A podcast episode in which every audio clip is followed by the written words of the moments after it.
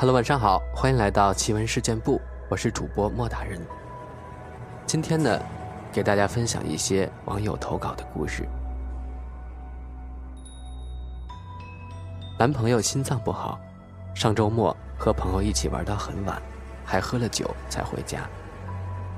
躺下的时候已经是凌晨四点了，大概二十多分钟左右，男朋友突然坐起来盯着我，我以为他要上厕所。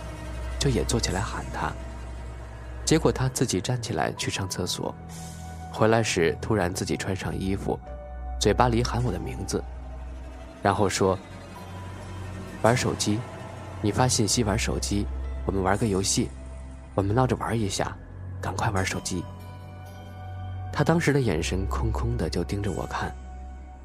我立马站起来想去抓他，他转身开门走了出去，一边走一边说。没事的，只是闹着玩的。我追出去把他拉住，摸他的胸口，发现心跳得特别快，手心发凉，眼神还是空空的，嘴唇发白。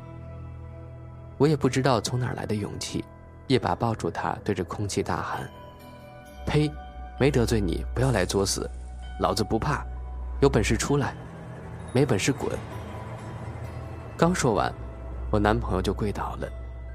我立马拿速效救心丸给他吃，抱着他在屋外的走廊缓了好久。他抬头看我，眼神好了起来。怎么走出来了？我扶着他进屋，突然看到鱼缸里的鱼都死了。鱼缸里有七条鱼，摆放的位置和数量都是请人算过的，我真的没有看错。晚上回到家的时候还活着，我还喂了鱼食。然后把刚才的事告诉了他。后半夜，我们两个都没敢睡，一直熬到天亮。小时候看，呃，香港电影的时候也听说过风水鱼的故事啊。有人会在家里养一些风水鱼。还有一个朋友的故事，他说这个月初公司派我去曼谷的分公司出差，这次出差只有我自己。公司安排了一个大床房。前两天因为工作挺忙的，比较累，到了第三天，没什么重要的事儿，就想放纵一下，睡个懒觉，闹钟定到了十点。我睡着睡着，手机响了，迷迷糊糊拿起手机一看，来电显示是自己国内的电话号码。当时就精神了，头皮都发麻，也不知道当时怎么想的。我竟然接了电话，那可是我自己的号呀，里面说话也听不清楚，就感觉那边的声音特别压抑，隐隐约约的像是在哭。我还喂了两句，那边也没有回我，就挂了。多说一句，我的工作一般都是微信和公司的 APP，所以国内的电话卡取下来一张，换上了当地的电话卡。刚好我接的电话就是我取下来电话卡的号码。后来就跟同事说了两句，大家说可能是诈骗吧，我也就无所谓，没当回事儿。到了第四天，住到了市里的酒店，工作没什么事儿了，想玩两天，叫曼谷皇宫大酒店，很老，是一个五星级的酒店，位置也不错，就是装修特别老，但因为价格在公司报销范围之内。能住这里已经很满意了。可是，在入住的当天晚上，十二点多吧，我正刷抖音呢。这时突然有人敲门，还听到了拿钥匙开门的声音。这个酒店是用钥匙开门锁的，不是房卡。我以为有人开错门了，也没在意。后来声音没了，我出去看了看，发现走廊空无一人，就回去休息了。第二天晚上的时候，在卫生间洗漱，越来越觉得酒店诡异。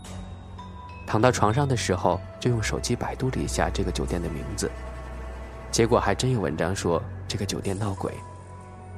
大概是原来有妓女在酒店门口接客，结果附近的油罐车爆炸了，死了挺多人的。这个酒店怨气挺重的，经常有人听到敲门，出去又没有人。跟酒店说去查监控，也没有人。可真的看到宾馆出房间，所以证明有人听到敲门是真的。酒店还请人做过法事，可是都无济于事。当时看完我直接就睡不下去了，又是凌晨，也不知道该去哪儿，一晚上都没合眼。现在回国了，回想起来都觉得很恐怖。说一个高中时候发生的事儿。我现在大三，事情是高三暑假发生的，就是当时在奶奶家，当时是住在一个大院子里的那种，平房有两间，我住一间，爷爷奶奶住一间。然后我们家已经很多年没有养过猫咪了，附近也没有人家养，更没有野猫。事情是在某一天晚上，我在睡觉呢。因为奶奶家挂在墙上的表，是很多年前的物件秒针转动会有声音。每天晚上我都是听着秒针声音睡着的。那天晚上我迷迷糊糊的，就听到那个针的声音离我越来越远，然后突然就有猫呼噜呼噜的声音向我走过来了，然后慢慢的趴在我肚子上，我动不了。后来使劲动了下手指头，醒了。我起来把灯打开，屋子里什么都没有。特意看了下时间，十一点四十左右。我以为是做梦了，就关灯又睡了。刚躺下，我又不能动了。然后这次感觉多了一只猫，走到我脖子旁边我下了，就是那种毛茸茸的感觉。还有一只又趴在我身上，我这次心里觉得不对劲儿。依然不能动，我就想睁开眼睛看看是什么东西。我一睁眼，一团黑就扑向我了，感觉快被闷死了。好不容易挣扎到可以动了，我开灯看时间，刚过了五分钟。我爬起来就给爷爷奶奶打电话，当时就在一个院子里，都不敢出去。后来奶奶过来陪我睡的，说起来好丢人，高三了当时。我一直哭，抱着奶奶胳膊才睡着的。我一直都觉得那不是个梦，我也不相信那是睡眠瘫痪。我在国外读大学，刚到俄罗斯的时候读预科，分配宿舍，我和一个小姐姐住在一起的，她也是中国人，读博二了。后来我们关系还不错，我就把她当做姐姐，有什么不懂的。就去请教她。后来有一段时间，我发现他总是变相的夸我，是很夸张的那种，而且有点神经质的样子。比如我在吃饭，他坐在床上，他就目不转睛地看着我，我觉得很别扭，就问他：“你看我干啥？”他就很夸张地回答：“你怎么能这么好看呢？吃饭都这么好看，就像大家闺秀一样文雅。”说实话，我觉得很尴尬，吃个饭而已。类似的例子还有很多，就是那种夸大其词的夸，让人觉得尴尬又难受。过了一段时间，我实在受不了，就问他：“你为什么总这样夸我？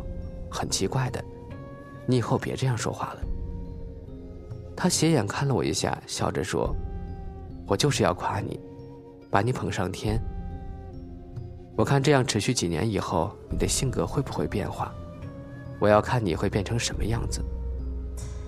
我突然就觉得这个人很可怕。我倒觉得，有可能是在做什么实验吧。再来说一个上学时候的事我们高中是一个小县城的。女生宿舍的水房阳台对着几户住平房的人家，我们在顶楼，几乎可以完全看到那几户人家的院子里。当时我们高三，整个宿舍的人都偷偷带着手机。五月多的天正热呢，学校不能洗澡，查寝老师最多查到十一点半，所以我们就玩手机到十二点，然后去水房擦身体。那天晚上，我听见那几户人家里传来了喊叫声，声音好大，走廊的声控灯都给喊亮了。我们很好奇，就趴在阳台上去偷看，就看见一个男人用刀在砍另一个男人，地上还有一个女人躺在一大片血泊里。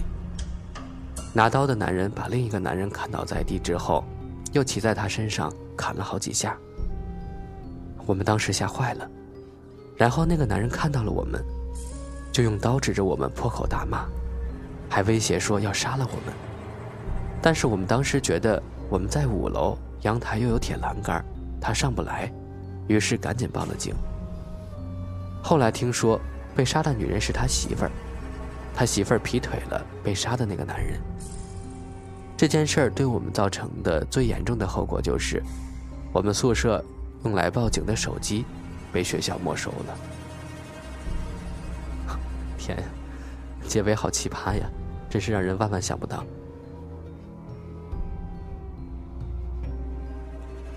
我想说一个关于因果报应的事儿。我的伯父是个苦命的傻子。那应该是六七十年代的时候，我奶奶家里六个儿子，两个女儿，伯父排行第三，我父亲是最小的。伯父没读过书，农村十几岁的少年便可以撑起家中半边天了。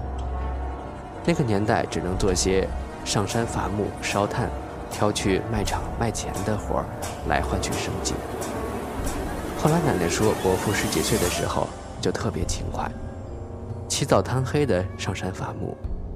媒婆看到一个小伙子勤快能干又忠厚，就给他介绍了一门亲事儿。他也乐得更勤快了。于是村子中有四个兄弟就看不惯了，仗着自己是村干部，趁伯父天黑回家路上，竟直接绑了他，在柴房里殴打了整整三四天。以我伯父偷砍他们林场树木为由，活生生的将他打成痴傻。其实无非就是看我伯父勤快，烧炭挣了点钱。后来我奶奶听说了，才寻过去将他带回家。那时候也没有看病这一回事儿，所以他就这样被毁了一生。有时傻笑，有时拿着猎枪走来走去。村里大人小孩都怕他，只有我们不怕。他还认得我们姐妹，有糖和饼干都会塞给我们。后来有政府的人开车接他去精神病院治疗，但他偷偷逃了回来。奇迹的是，整整五六十公里的路。他居然摇摇摆摆，不知走了多久，走回了家。后来欺负他的那些恶霸，一个个的都没有好结果。那家大哥没多久就全身瘫痪，在柴房里躺了几年就死了。老二零几年也大病一场，唯一的独子，二零一三年挖丝矿下去就出事儿了。儿媳妇带着孙子改嫁了，家里彻底绝户，剩下一个老太婆。老三家情况好点儿，但是两个儿子，一个女儿都离婚了。老四家零九年端午节蒸粽子失火，一座大房子烧得精光。没两年，他老婆得了癌症也走了。两个儿子不和睦，大儿媳被二儿媳逼成了疯子。所以我特别相信这就是报应。他们一向在村子里横行霸道，为了一己私欲。将我还是轻松年少的伯父殴打恐吓成了疯疯癫癫的人。否则，我的伯父也娶了媳妇儿，现在也能有几个儿女了，有一个正常的家庭。可怜他说不出话，只能咿咿呀呀的，住在风吹雨打的老房子里。奈何当时我父亲兄弟虽多，也大部分都抱养了出去，其他也都是老实软弱的人。被欺负了也没办法申冤要公道。后来我长大了回家，有时看到伯父的时候，他也会对着我笑，还认得我们姐妹几个。现在还经常上山砍树烧炭。村子里偶尔有人也欺负他，拦住他挑回来的炭，说买，却只给他两块钱。我妈知道了会冲到那人家里大骂一顿。有时他上街买肉，别人知道他傻。会故意给他不好的肉。前两年，我伯父打翻了老四家的鸡食，被他拿着锄头将伯父殴打在地，并扬言要他儿子杀了我伯父，还跑去我家大闹，实在欺人太甚。我母亲只是回击他们“杀人要偿命”几个字。可怜我伯父六十多岁了，这些年到底怎么熬过来的呢？